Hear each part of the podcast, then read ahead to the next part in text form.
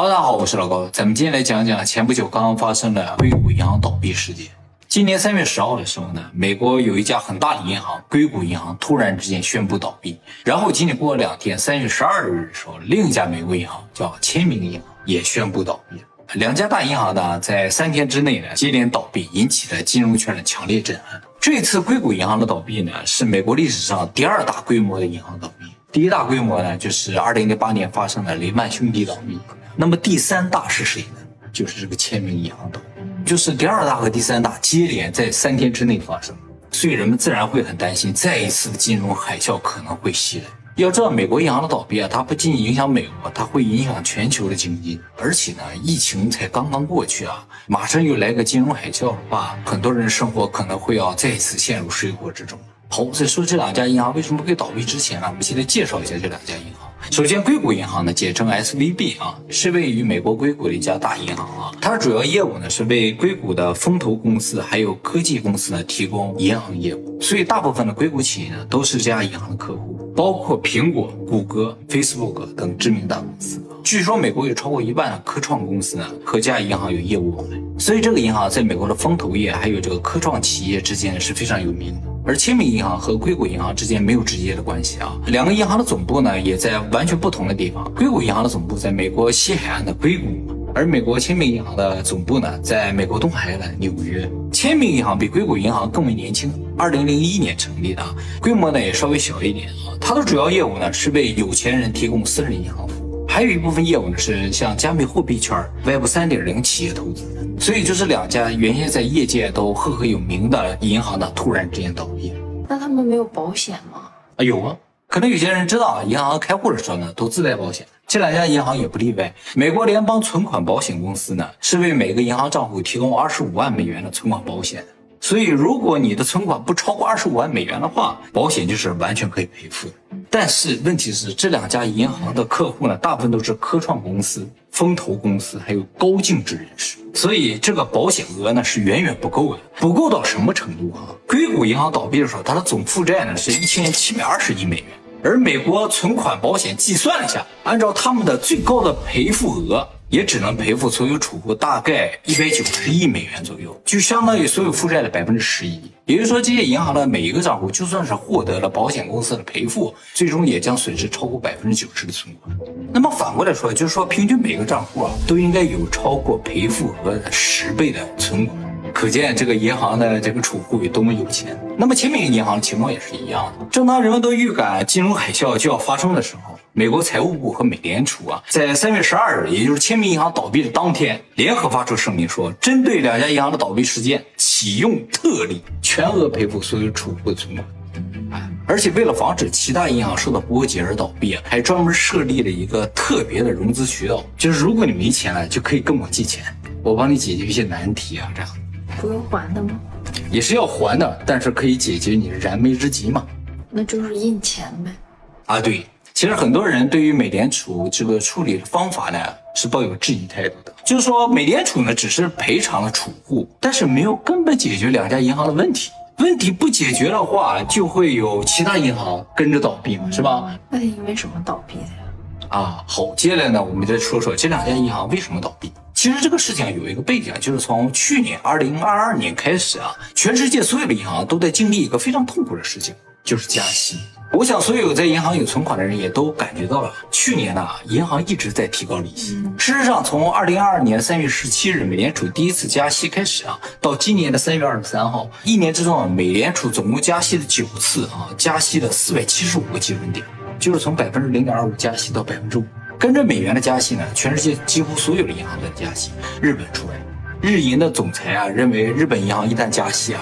日本将受到毁灭性的打击，所以他就不加啊。加息吧，表面上对于一般储户来说是一件不错的事情，但是对于银行来说呢，就是一个非常痛苦的事情。就是加息呢，会造成他的贷款贷不出去，利息太高，没人愿意贷，贷不出去呢，银行就赚不到钱。而反过来呢，银行要付更多的利息给储户，所以就是不挣钱干赔钱。这就造成了从去年年初到今年，全世界大部分银行都处于一个亏损的状态。好，那么为什么美联储要加息呢？其实就是为了打压物价的上涨，打压通货膨胀那么美国为什么发生通货膨胀呢？因为去年年初的时候发生两件非常重要的事情啊。第一件呢，就是二月二十四日发生的俄乌战争，两个欧洲最大的国家突然打起来之后呢，影响到全世界的贸易和物流，造成全世界的物价开始上涨。当然，影响最严重的就是欧美。那么在同一个时间还发生了另一个事情啊，这个事情呢感觉不明显，但是它像催化剂一样啊，加速了物价的上涨。这个事情呢，就是疫情防控大面积解除。美国啊是在去年年初的时候就开始解除疫情防控了。疫情结束这个时间点，各个国家判断是不一样的。呃，欧美解除的比较早，亚洲这边解除的是比较晚的。日本到现在都戴着口罩，大部分人认为疫情还没过去，但是在欧美很早，大家都已经摘下口罩，恢复正常的生活。这个事情主要发生的时间点呢，就在去年年初。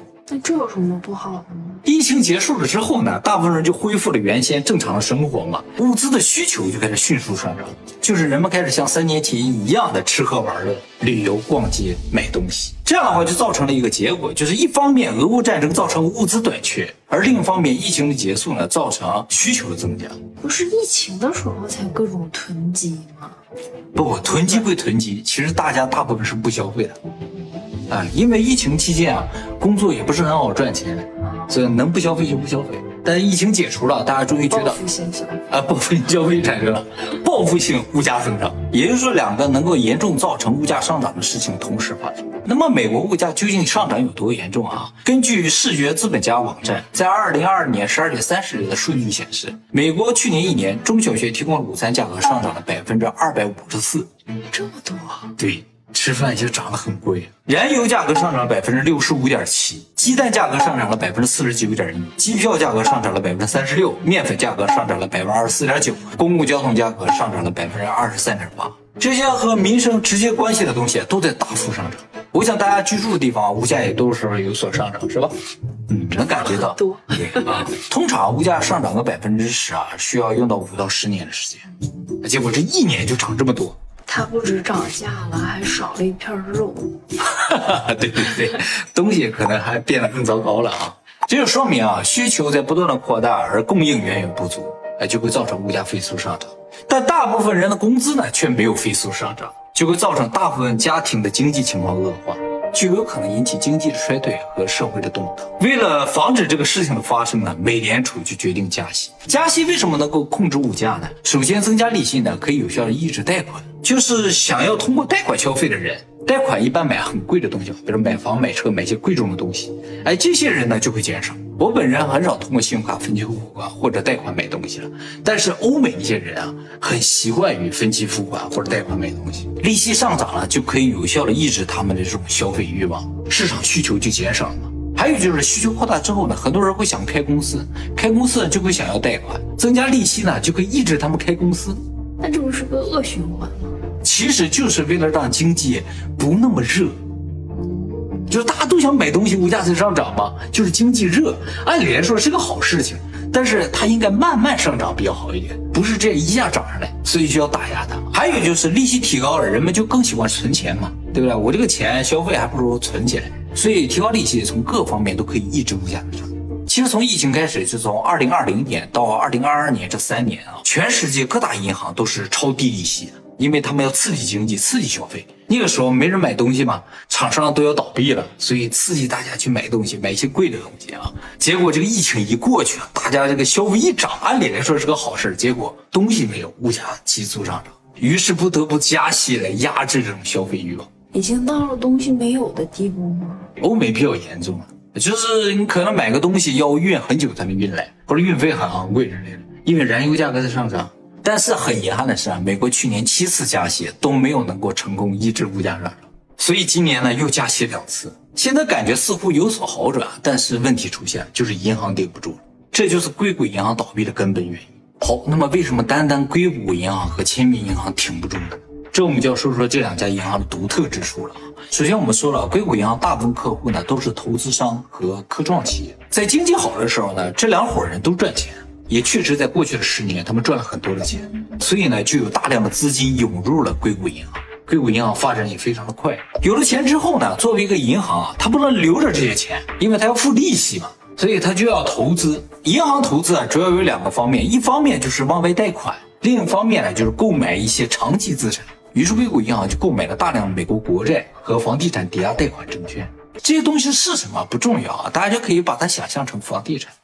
哎，你可以把美国硅谷银行想象成一个人，就这个人啊，十年前有了钱，投资了一些科创企业，挣了十年钱，就有更多的钱了吗？他就想，我这钱怎么办呢？于是把百分之三十五拿出去放贷，继续放贷，百分之五十五呢去买房地产了。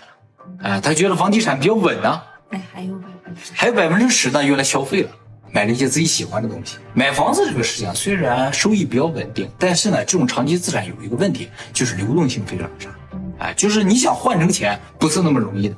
不过硅谷银行当时并不担心这个事情，因为他已经挣了十年钱了，这十年都没有发生任何动荡，而且他认为他那百分之五十五的钱是永远用不到的，我这百分之三十五就足够应对各种情况。结果二零二二年就发生了这样一个特殊情况，就是美联储加息。美联储一加息，首先它用来放贷这百分之三十五就贷不出去了，它挣不到钱了。而且它要付更多利息给储户，利息上涨还有一个问题呢，就是它会造成长期资产的价值下降。就是利息高的时候啊，人们就不太买房子嘛，因为买房子首先要贷款，要付更多利息，你就不愿意买。再一个就是房地产的这个回报率有可能无法抵消你付给银行的这个利息。以前有很多人向银行贷很多钱买很多的房子租出去，对不对？那是因为他的租金能够抵消他向银行贷款那个利息。但这个利息涨了，房租如果跟不上的话，它就抵消不了，甚至要赔钱。就房子越多，赔的越多，啊日本要是涨息了，我觉得就会出现这种情况，对不对啊？所以日本不敢涨息啊，这样的话人们就不愿意买房子，把钱存银行多好。所以这个利息上涨啊，对硅谷银行来说是双重打击的，就是它的现金的部分贷不出去，它的固定资产价值还在下降。也就是说，硅谷银行的资产配置啊，是完全为这个低利息环境设置。特别是它这百分之五十的国债和这个房地产证券啊，就说明它没有考虑过美联储会持续加息。那它作为银行有没有点不专业啊？这些都没有考虑到。其实不是它不专业，所有银行都没有想到。所有银行在配置它的资产的时候，都会进行各种风险模拟。就是几乎所有情况都考虑到，而且呢，有这个金融管理局啊，会对他们资产配置进行监管的。就是金融管理局觉得你这个资产配置不行了，他也会督促你。金融管理局既然没说什么，就说明他这个资产配置整体来说问题是不大的，在大部分情况下是没有问题的啊。但是说回来，谁也想象不到俄罗斯和乌克兰会突然打起来。注定不到预言了吗？他那倒是，他没有看我们的频道啊，关键是。你看，你头一天说的，是吧？对，说了有点来不及，而且谁又会想到，持续了十年的低息会在短短的一年之内上涨四百七十五个基准点？好，我们话再说回来，所有人都没想到的事情，为什么偏偏这两家银行倒闭出问题了？这我们就要说说这硅谷银行和签名银行，它俩最不一样的地方，也是他们独有的一个弱点，就是硅谷银行的客户都是风投公司、科创公司、高净值人士，其实这才是它倒闭的一个最大的原因。我给大家举个比较极端的例子，就是有两家银行，它的规模是一样，就是存款是一样的啊。一家呢有一百个储户，每个人存了一万块钱，总共一百万；而另一家只有一个储户，高净值人士，一个人就存了一百万。你说哪个银行它的风险比较高？